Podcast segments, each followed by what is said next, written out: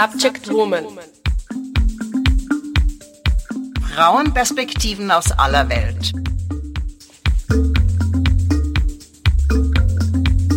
Herzlich willkommen zu Subject Woman, Frauenperspektiven aus aller Welt. Ich bin Elena Smirnova. Heute wollen wir euch eine Lesung aus dem Roman von Gerd Brandenberg, Die Töchter Egalias, einem etwa anderen Roman über den Kampf der Geschlechter, präsentieren. Die Töchter Egalias ist im Jahr 1977 erschienener und ein in Vergessenheit geratener Klassiker der Frauenbewegung, dessen Wiederentdeckung sich durchaus lohnt. Es ist darüber hinaus ein sehr lustiger Roman mit sehr viel Stoff zum Nachdenken, Reflektieren, Spüren und vielleicht auch Verhalten ändern. Die norwegische Autorin Gerd Brandenberg erzählt in ihrem Roman Die Töchter Egalia seine Geschichte aus einer fiktiven Welt, dem Land Egalien, in dem ein Matriarchat herrscht. In der Egalia steht alles auf dem Kopf. Die Frauen sind Direktorinnen, Ingenieurinnen, Politikerinnen und die Männer wollen ihnen gefallen. Die höchste Erfüllung des Mannes in Egalia besteht darin, ein Kind von einer möglichst mächtigen und gut gestellten Frau zu bekommen und diesen dann auch großzuziehen.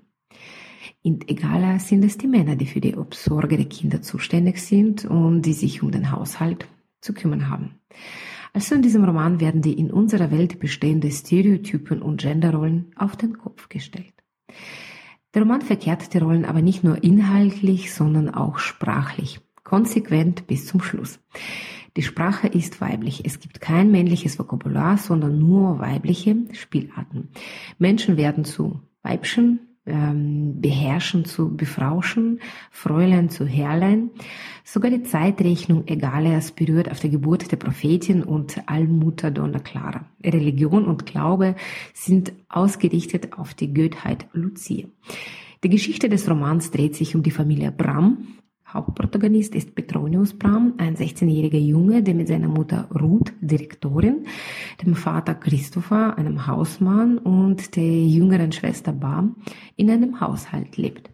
Egala wird von der Autorin aber nicht als Utopie, sondern als Dystopie, als eine Form von Geschlechterapartheid dargestellt. Eigentlich geht es der Autorin darum, mit ihrem Roman auf eine humorvolle Art und Weise dem in unserer Gesellschaft vorherrschenden Patriarchat einen Spiegel vorzuhalten und ihn ganz deutlich spürbar zu machen. Es gelingt ihr dabei auch sehr gut, sichtbar zu machen, welche absurden und diskriminierenden Frauenrollen und Bilder nach wie vor in unserer Gesellschaft existieren und wie einseitig nach wie vor die Frauen in der Geschichte und Erzählungen dargestellt sind. Eine Lesung aus diesem Roman wollen wir euch, liebe Zuhörerinnen und Zuhörer, heute präsentieren. Aufgezeichnet wurde diese Lesung bei der Veranstaltung Es ist Zeit die von dem Verein Autonome Österreichische Frauenhäuser und WHS Urania anlässlich des Weltfrauentags organisiert wurde. Vorgelesen wird dieser Roman von Katharina Dungel, Saskia Norman und Johanna Moro von Funke Kunstkollektiv.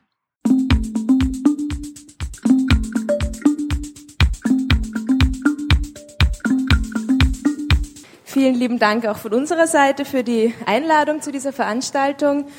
Und es ist für uns eine große Freude, hier in diesem Rahmen heute lesen zu dürfen. Vielleicht noch ganz kurz ein paar Worte zu uns, ähm, bevor wir dann mit der Lesung starten. Wir sind eben, wie schon gesagt wurde, das Funke Kunstkollektiv, ein Zusammenschluss von KünstlerInnen, ähm, den wir ungefähr vor etwas mehr als einem Jahr jetzt gegründet haben und mit dem wir einerseits, also in erster Linie eigene Theaterproduktionen umsetzen möchten und Stücke selbst schreiben und haben jetzt in diesem Zeitraum bereits zwei Eigenproduktionen auf die Bühne gebracht und haben auch für die nächste Spielzeit schon wieder einige Pläne. Genau, in unserer Arbeit setzen wir uns eben vor allem mit feministischen und genderspezifischen Themen auseinander und möchten Themen, die uns politisch relevant erscheinen, künstlerisch umsetzen. Und dafür ist es uns auch unter anderem ein Anliegen, begleitend zu unseren Produktionen auch Theaterworkshops für Frauen und Mädchen anzubieten, weil wir gern die Themen, die wir auf der Bühne verhandeln, mit vielen Menschen diskutieren möchten und so weitertragen möchten.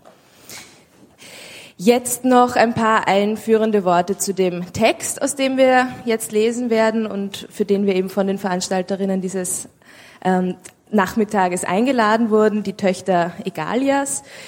Dieser Roman ist 1977 von der norwegischen ähm, Autorin und Lehrerin Gerd Brandenberg geschrieben worden und gilt als wichtiges Werk der feministischen Literatur der 70er Jahre. Und genau, ganz kurz nur zum Setting des Romans. Wir befinden uns in der fiktiven Welt Egalia und in Egalia herrscht ein Matriarchat, also die stereotypen Geschlechterrollen sind umgekehrt und die Männer gelten als das abweichende und untergeordnete Geschlecht in diesem Matriarchat. Genauer gesagt muss man eigentlich sagen, dass dieses Matriarchat nicht herrscht, sondern es frauscht. Denn die Autorin dreht auch alle weiblichen bzw. männlichen Begriffe um und das werden Sie dann im Laufe dieses Textes noch mehr davon entdecken. Ähm, ja, durch diese Umkehrung der Geschlechterrollen gelingt es meiner Meinung nach auf jeden Fall sehr gut der Autorin, nochmal aufzuzeigen, wie welche absurden und diskriminierenden Frauenbilder und Frauenrollen nach wie vor existieren und wie einseitig Frauen nach wie vor ähm, dargestellt werden, häufig in Geschichten und Erzählungen. Und ja, deswegen ist dieser Text leider heute immer noch relevant. Die Geschichte des Romans dreht sich um die Familie Bram, Direktorin Bram, ihr Sohn Petronius und ihr Ehegatte Christopher und dann noch ein paar andere Figuren, die im Laufe des Textes ähm, eingeführt werden. Von Ehe spricht die Autorin eigentlich nicht, sondern sie spricht vom Vaterschaftspatronat, denn in Egalia ist es so, dass für die Männer die größte Erfüllung ist, mit einer gut gestellten Frau Kinder zu bekommen und diese dann auch zu erziehen und aufzuziehen. Ansonsten vielleicht noch kleine Anmerkungen. Es ist zum Beispiel bewusst gesetzt, dass die Frauennamen sehr kurz und prägnant sind. Ruth Brahm zum Beispiel. Ähm, während die Männernamen eher komplex, ähm, sperriger sind und länger. Und auch, dass die Frauen mit ihren ähm, Berufsbezeichnungen genannt werden, während die Männer beim Vornamen genannt werden. Und noch eine Kleinigkeit, ähm, im Norwegischen enden ja viele Namen auf, also Nachnamen auf Son, also Sohn des so und so. Deswegen in der Übersetzung finden sich dann so Nachnamen wie Mai Tochter beispielsweise. Ja, mehr möchte ich aber gar nicht mehr verraten und wünsche Ihnen jetzt eine interessante Auseinandersetzung mit diesem Text der 70er Jahre. Direktorin Brahm und ihre Familie, Christopher und Petronius.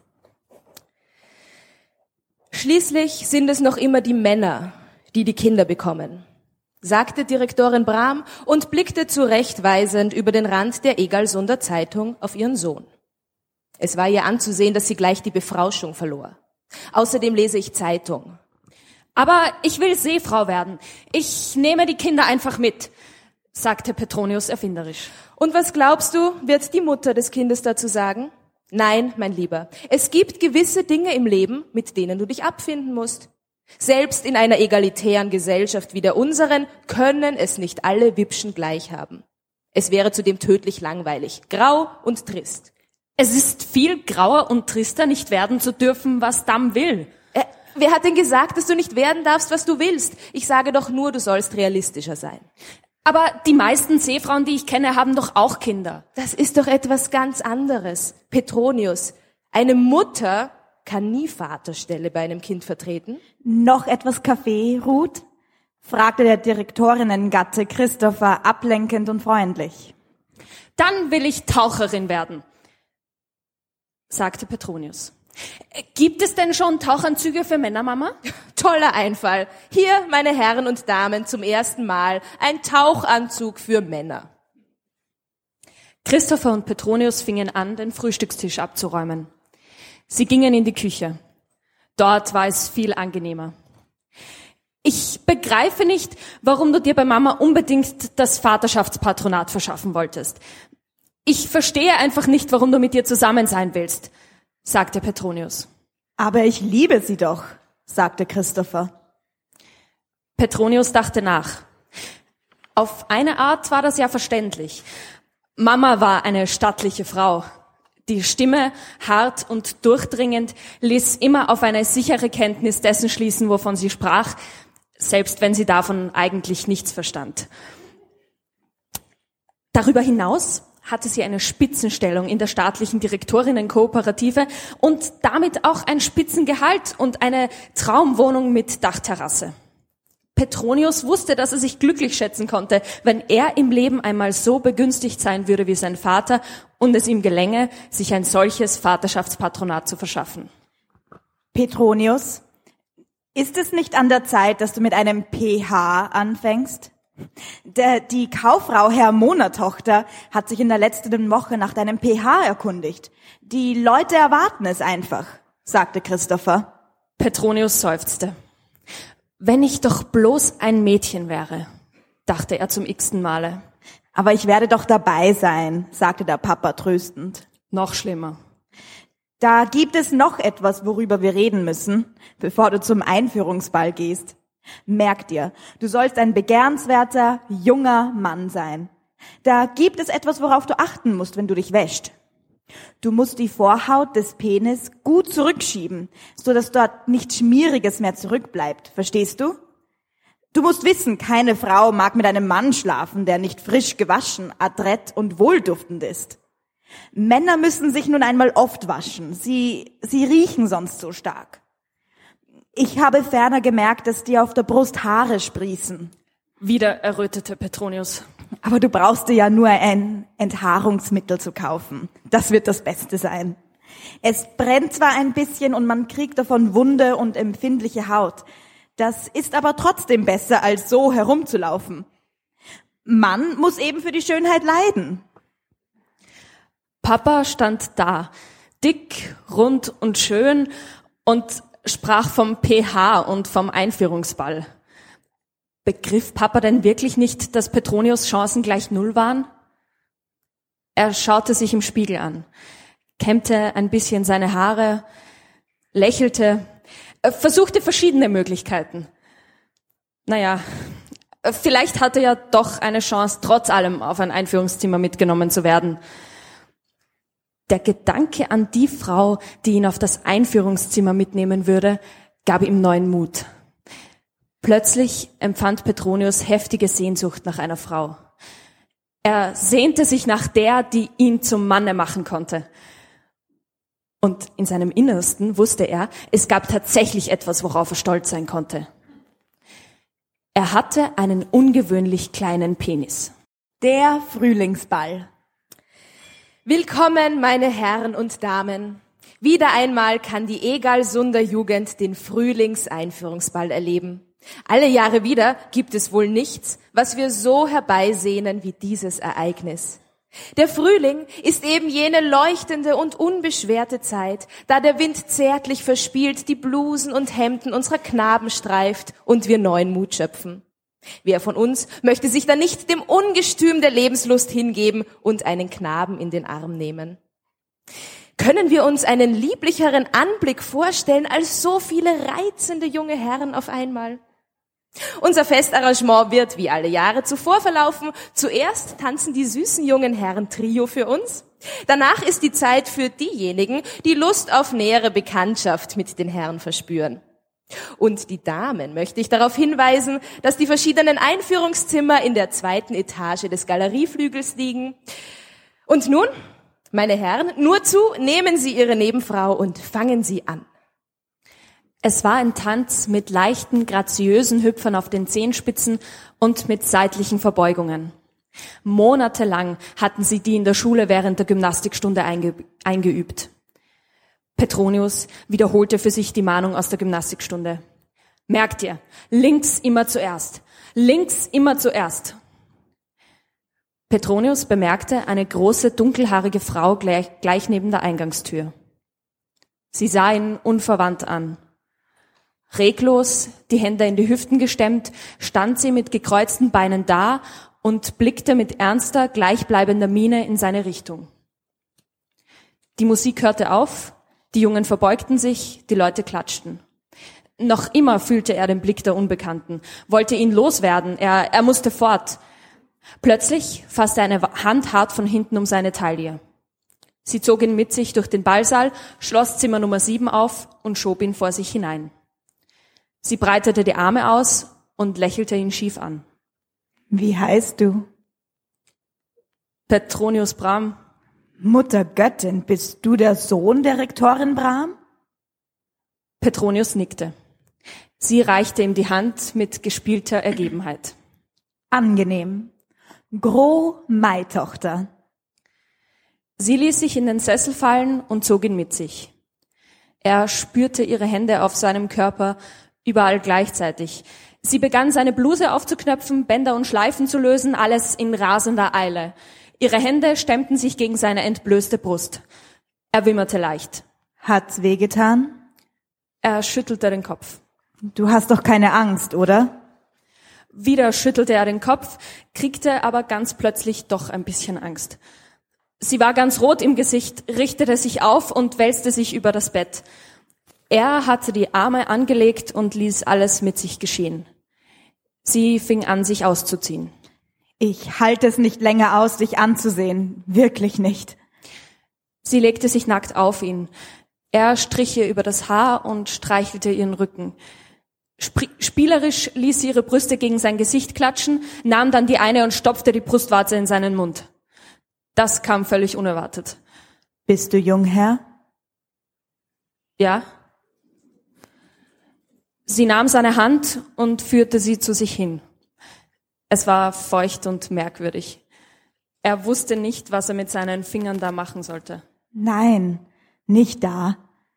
Hier, sagte sie und schob seine Hand ein Stück weiter. Er fühlte einen Knubbel. Ja, hier. Ja.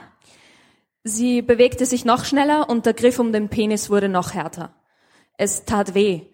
Er verlor einige Male den Kontakt mit dem Knubbel, erwischte ihn aber immer wieder. Oh, war das schön. Petronius lag auf dem Rücken und strich ihr übers Haar. Nun würde sie gleich damit beginnen. Sie würde sich auf den Bauch legen, damit sein Schwanz in sie gleiten konnte. Bei diesem Gedanken spürte Petronius, wie sein Pimmel ein bisschen steif wurde. Er fühlte sich ausgezeichnet. Es war doch gar nicht so schlimm, dass er dünn war. Sie hatte ihn haben wollen. Sie hatte ihn genommen. Er fühlte sich geborgen. Nehmen wird sie ihn. Jetzt gleich. Er schaute ihr ins Gesicht. Es traf ihn wie ein Blitz aus heiterem Himmel. Sie war eingeschlafen.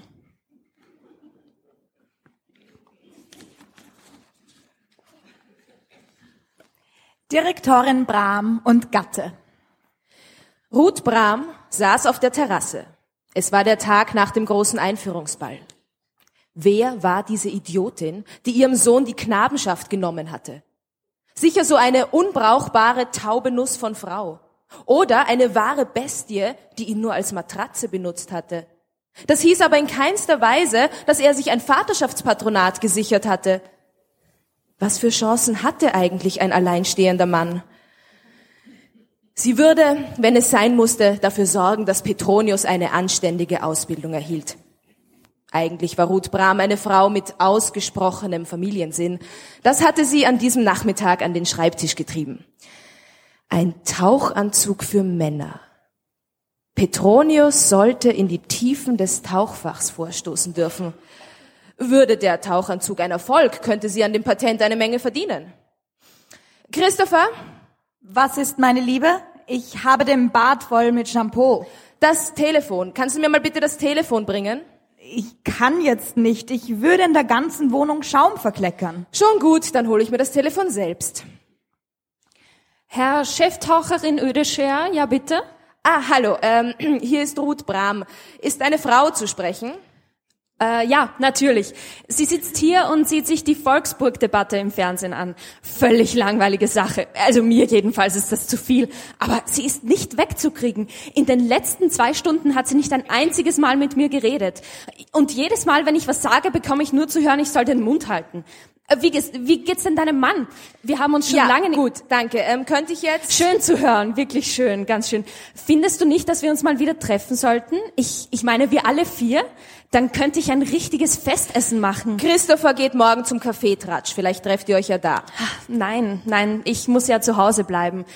Es ist aber wirklich nett, dass du nachfragst. Aber wie gesagt, ich muss zu Hause sein, denn Liz muss auf See. Ah, jetzt kommt sie. Hallo? Liz, hier ist Ruth. Ja, hallo, du altes Säugetier. Wie geht's dir? Prima, prima.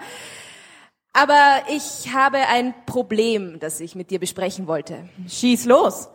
Äh, Britebert, könntest du doch mal den Fernseher abschalten? Britebert, wo sind die Zigarillos? Also, womit kann ich dir dienen, meine Liebe? Ich bin an der Konstruktion einer Röhre interessiert. Was um alles in der Welt willst du denn damit? Das ist vorläufig noch ein Geheimnis, aber bei Gelegenheit will ich es dir natürlich verraten. Sehen wir uns bald? Wie wär's im Club? Okay. Dann ging sie ins Bad zu ihrem Mann und fühlte plötzlich ein Bedürfnis nach Zärtlichkeit. Christopher hatte sich gerade gründlich betrachtet und eine Gesichtsmaske aufgelegt. Er hatte dabei mit Entsetzen festgestellt, dass ihm an Schläfen und Stirn die Haare ausgingen. Er war verzweifelt. Musste er schon jetzt eine Perücke haben? Die Älteren sagten, es sei so ein beschämendes Gefühl, wenn die Frauen sie mitten im Liebesakt loszerrten. Denn einerseits verlangten ja die meisten Frauen, dass Männer auch beim Lieben eine Perücke trugen, damit sie nicht ganz ihre Lust verloren. Aber in der Erregung vergaßen sie oft alle Vorsicht. Ruth fasste ihm plötzlich um die Schultern. Ruth? Christopher? Weißt du was? Wir setzen uns jetzt auf die Terrasse, dann schieben wir deine ganz widerliche Arbeit Christopher, weg. ich... Sag nur nicht, dass du nicht willst. Christopher, ich habe eine Verabredung. Sie wusste, dass die Stimmung durch ihre Worte sofort verdorben sein würde, deshalb blieb sie hart und unnahbar. Sie ließ ihn los. Du weißt sehr wohl, dass ich es mir nicht leisten kann, den ganzen Abend freizunehmen. Das klang so vernünftig. Jetzt bekam sie den richtigen Märtyrerinnenzug. Sie musste immer arbeiten, damit es ihnen allen gut ging. Nie frei, nie richtig frei. Diese Idee, ich, ich muss sie noch zu Ende bringen. Es ist für Petronius, weißt du? Handelt es sich um den Tauchanzug? Ja. Hast du, hast du nie daran gedacht, dass sich das ganze Problem von selber lösen würde, wenn man einen Tauchanzug ohne pH konstruiert? Nein? Nein, daran habe ich nicht gedacht. Und es gibt auch einen Grund dafür, dass ich nicht daran gedacht habe. Einen einzigen Grund, mein kleiner Christopher. Ganz einfach, das ist unvorstellbar. Ein Männeranzug wird immer mit pH konstruiert. Ich möchte meinen Sohn nicht mit diesem Ding da lose zwischen den Beinen herumbaumeln sehen. Nur über meine Leiche. Der Frauenclub Freiheit. Im Club hielten sich mehrere Volksfrauen auf, als Ruth Brahm an diesem Abend eintraf und sich zu Liz Ödescher durchschlängelte. Liz Ödescher knuffte sie in die Seite. Na, wie ist es? Willst du dich nicht schwängern lassen? Gar keine schlechte Idee. Sie setzten sich an die Bar und bestellten zwei Drinks. Was ist mit der Röhre? Ja, das ist problematisch. Die muss fest wie ein Schraubstock sitzen. Wovon redest du eigentlich? Von einem pH für einen Tauchanzug für Männer. Ödescher war verblüfft und nahm einen Schluck. Fassungslos starrte sie ihre Freundin an. Sie wusste auch, dass es um Petronius ging. Bist du sicher, dass du dem Jungen diese Flausen nicht mehr austreiben kannst? Es gibt doch so viel anderes, was ein junger Mann heutzutage machen kann. Vielleicht Friseurin. Glaubst du nicht, dass ich nicht alles versucht habe? Aber er ist nicht ganz normal. Als Ruth in ihrem kleinen gelben Elektrosportwagen setzte, merkte sie, wie feucht und geil sie war. Sie glitt durch die Kurven und weiter auf die Nordbrücke zu. Sie liebte Christopher, ihren Mann. Sie musste zu ihm nach Hause. Jetzt lag er da und wartete auf sie. Er hatte den ganzen Abend auf sie gewartet. In aller Eile entkleidete sie sich und ging zu ihm hinein. Er schlief. Christopher, mein Ein und alles? Jetzt nicht, Ruth. Ich hab schon geschlafen. Du schläfst doch gar nicht, wenn du reden kannst. Sie legte sich auf ihn und drückte ihre Brüste gegen sein Gesicht. Ich bin müde. Mach hier. Ein bisschen kräftiger, Christopher. Ich liebe dich. Ich liebe dich auch. Sie schaukelte hin und her. Das war köstlich. Sie pustete und stöhnte. Ich kann heute nicht, das merkst du doch. Es tut mir leid, ich komme nicht. Es lag schon ein Weilchen zurück, seit er gekommen war. Ruth konnte sich kaum noch daran erinnern. Du kannst übrigens damit aufhören, sagte sie. Aufhören? Ja, mit der Pille. Willst du noch ein Kind? Ja, du nicht? Plötzlich war es noch viel schöner. Am ganzen Körper klatschnass sank sie wohlig und entspannt zusammen. Sie streichelte ihn ein wenig und merkte, dass der Kleine sich leicht zu regen begann. Das war so rührend. Es war einfach schön, da zu liegen, ganz ruhig mit ihrem nackten Leib an seinem. Und sie merkte erst etwas, als sie durch einen ungewohnten Laut aufwachte. Sie spürte Christophers Schläfe, sie war warm und feucht. Aber mein lieber, geliebter Christopher, warum weinst du? Petronius geht an den Strand, weil er hofft, Gro dort vielleicht wieder zu treffen. Petronius rannte durch den Wald. Je weiter er lief, desto ängstlicher wurde er. Er taumelte mit dem Gesicht in einen Ast. Für einen Augenblick konnte er den Weg nicht mehr erkennen, stolperte und stürzte der Länge nach zu Boden hin. Als er zu sich kam, standen drei dunkle Gestalten um ihn herum. Wenn du losbrüllst und Zicken machst, passiert was. Die Frau sprach ruhig und bestimmt. Die helle, durchdringende Stimme erinnerte ihn an seine Mutter.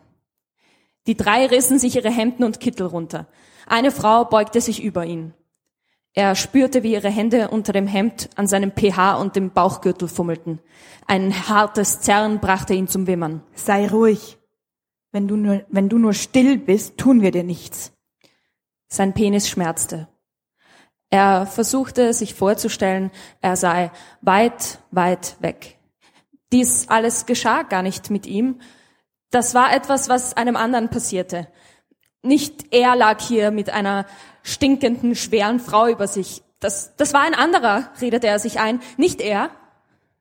Ich will nicht, rief Petronius und versuchte seine Hand wieder frei zu bekommen. Sie rissen ihn erneut zu Boden. Warum denn nicht? Das ist doch nicht schlimm. Wie lange sollte dieser Albtraum noch dauern? Würde er nie aufhören?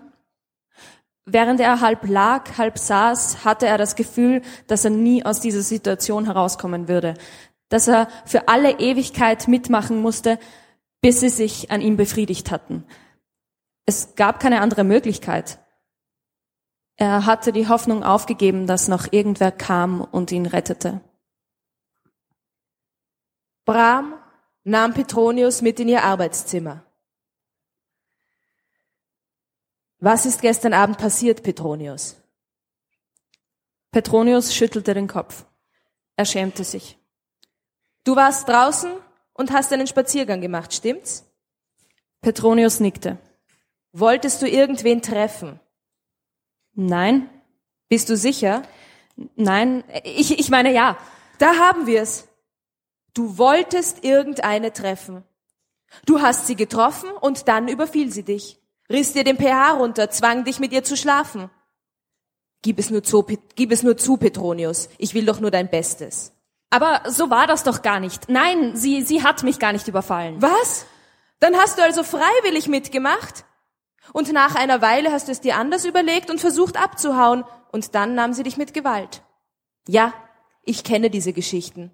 Als Direktorin der Sozialfürsorge sind mir hunderte solche Geschichten vorgekommen, wo hysterische Mannspersonen mir erzählen wollten, sie seien zu dem einen wie zu dem anderen gezwungen worden, was sie doch in Wirklichkeit selber eingebrockt haben. Ja.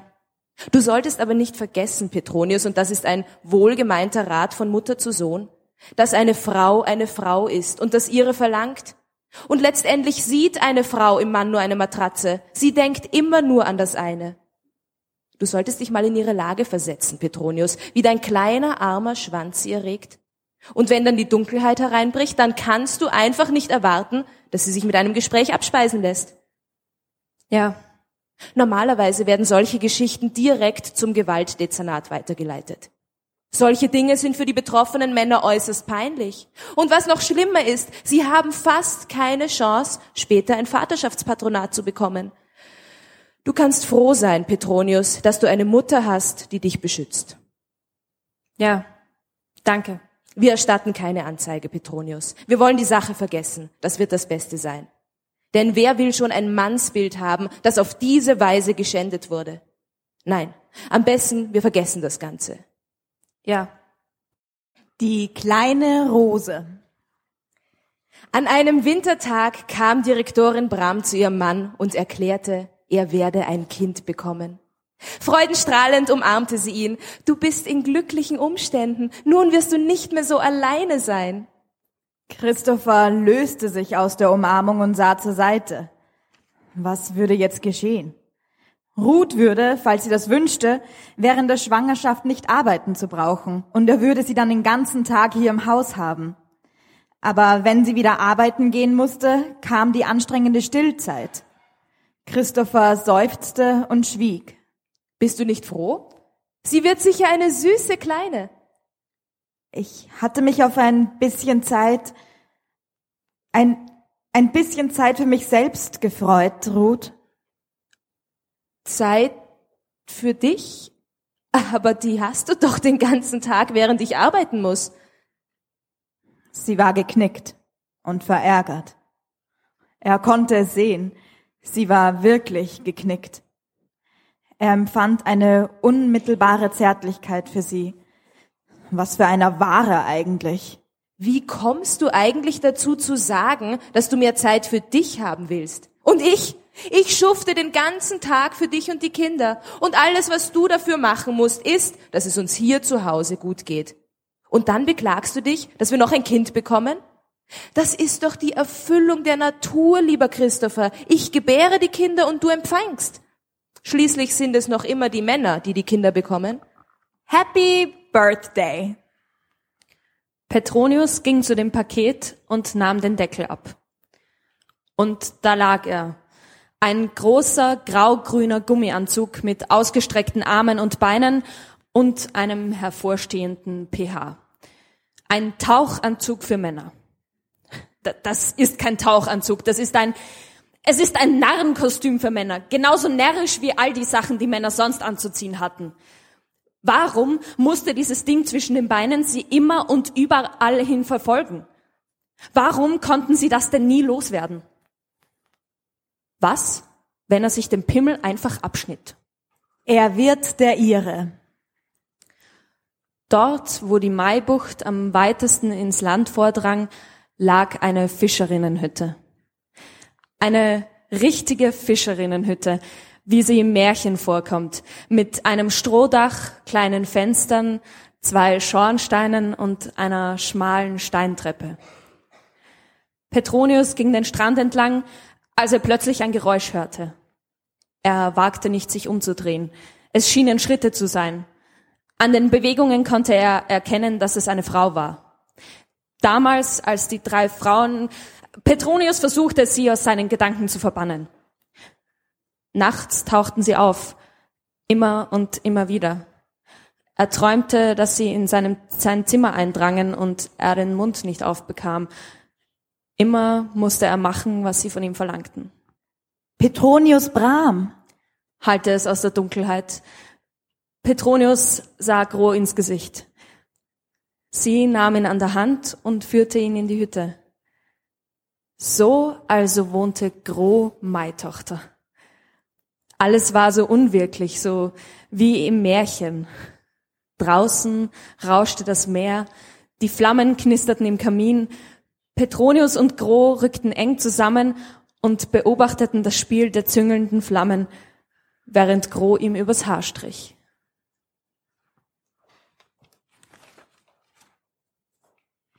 Im Inneren des Gebärpalastes. Der Gebärpalast bildete ein riesiges rotes Steindreieck mit einem runden Glockenturm an jeder Spitze, hohen gewölbten Fenstern und einer langen Marmortreppe, die zum Eingangsportal hinaufführte. Christopher hatte einen der größten Kreissäle bestellt. Bram legte sich elegant auf das Entbindungsbett. Sie lag so, dass das Publikum unmittelbar mitverfolgen konnte, wie sie an der Geburt arbeitete. Am Kopfende des Bettes waren zwei Mikrofone aufgestellt, über die sie in regelmäßigen Abständen der Gemeinde mitteilen konnte, wie die Geburt verlief. Nach der Geburt pflegte die Zeremonienmeisterin mitzuteilen, ob es ein Mädchen oder ein Junge war. Bei einem Mädchen hielt sie die dreieckige Spitze des Zeremonienstabs hoch zur Decke, bei einem Jungen nach unten auf dem Boden. Petronius starrte wie gebannt auf den Stab der Zeremonienmeisterin. Der Stab bewegte sich. Die Spitze senkte sich langsam nach unten. Die Männerliga. Das also ist mein Einstieg in die Maskulinistinnenbewegung, gab Petronius lächelnd bekannt und begrüßte alle mit einem Handschlag. Wir haben viele Pläne in der Männerliga, sagte Baldrian. Männerliga. So nennen wir uns. Die ganze Gesellschaft zieht nur auf eine riesige ökonomische Ausbeutung des Mannes ab. Frauen sind es, die bestimmen, was veröffentlicht werden soll und was nicht. Frauen sind es, die bestimmen, was wesentlich und was unwesentlich ist. Und Frauen sind es auch, die die Geschichte schreiben. Es stimmt nicht ganz, dass sich die Männer stets und ständig mit allem abgefunden haben. Männer haben sich unzählige Male dagegen aufgelehnt. Das Problem ist nur, dass wir so gut wie nichts von diesen Aufständen und Patriarchaten erfahren, weil wir eben in einem Matriarchat leben. Die Historikerinnen erwähnen nichts darüber. Die Historikerinnen sind Frauen. Und weil nicht eine einzige Frau imstande ist, an das Wort Mann zu denken, ohne gleichzeitig an das Wort Sex, wird die ganze Männerbewegung als sexueller Aufruhr abqualifiziert. Gro und Petronius, Frau und Mann. Du bekommst ein Kind, Petronius. Es gab einmal eine Zeit, da hätte Petronius es als Erfüllung seines Lebens betrachtet, mit Gro ein Kind zu zeugen. Ich werde für das Kind sorgen, verstanden? Aber ich werde zum Kuckuck nochmal nicht auch noch für dich sorgen. Petronius spürte einen schweren, schmerzenden Schlag gegen das Nasenbein. Er kam so heftig und plötzlich, dass Petronius ihn als völlig unwirklich empfand. Ein zweiter, wuchtiger Schlag traf genau wieder dieselbe Stelle. Ich habe dich gewiss nicht gerade hübscher gemacht, lachte Gro. Warum willst du mich nicht mehr haben, Petronius? Du liebst mich doch. Ja. Und du willst mich nicht? Mich nicht und auch dein Kind nicht? Wenn ich dir antworte, würdest du mich dann wieder schlagen? Sag es, Petronius. Sag, dass du das Kind haben willst und dass wir hier zusammen wohnen werden. Alle drei. Und dass wir uns lieb haben werden, so wie jetzt. So wie wir uns immer lieb gehabt haben. Es gibt doch nur dich und mich. Nein, er musste zusehen, dass er nach Hause kam. Und dann würde er zum Treffen der Männerliga gehen und Baldrian treffen und mit ihm und den anderen an einer neuen Welt basteln. Und damit basta. Die Söhne der Demokratie von Petronius Brahm. Schließlich sind es noch immer die Frauen, die die Kinder bekommen, sagte Direktor Berg und blickte über den Rand des Demokraten zurechtweisend auf seine Tochter. Es war ihm anzusehen, dass er gleich die Beherrschung verlor. Außerdem lese ich Zeitung. Aber ich will Seemann werden. Ich nehme die Kinder einfach mit, sagte Petra erfinderisch. Und was glaubst du wohl, wird der Vater der Kinder dazu sagen? Nein, meine Liebe, es gibt gewisse Dinge im Leben, mit denen du dich abfinden musst. Selbst in einer demokratischen Gesellschaft wie der unseren können es nicht alle Menschen gleich haben. Es wäre zudem tödlich langweilig, grau und trist. Es ist viel grauer und trister, nicht werden zu dürfen, was man will. Wer hat denn gesagt, dass du nicht werden darfst, was du willst? Ich sage nur, du sollst realistischer sein. Aber die meisten Seemänner, die ich kenne, die, die haben doch auch Kinder. Das ist doch etwas ganz anderes.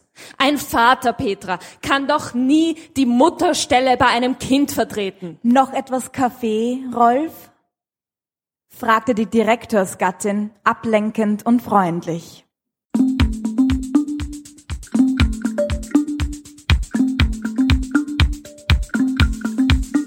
Abschließend wollen wir uns bei Maria Roselhummer, Geschäftsführerin des Vereins Autonome Österreichische Frauenhäuser, für die Unterstützung bei der Vorbereitung dieser Ausgabe bedanken. Unser Dank geht ebenso an Brigitte Neichel von WHS Orania. Ich bin Elena Smirnova und ich verabschiede mich von Ihnen, liebe Zuhörerinnen und Zuhörer, und bedanke mich ebenso bei Ihnen für Ihre Aufmerksamkeit. Bis zum nächsten Mal und auf Wiederhören.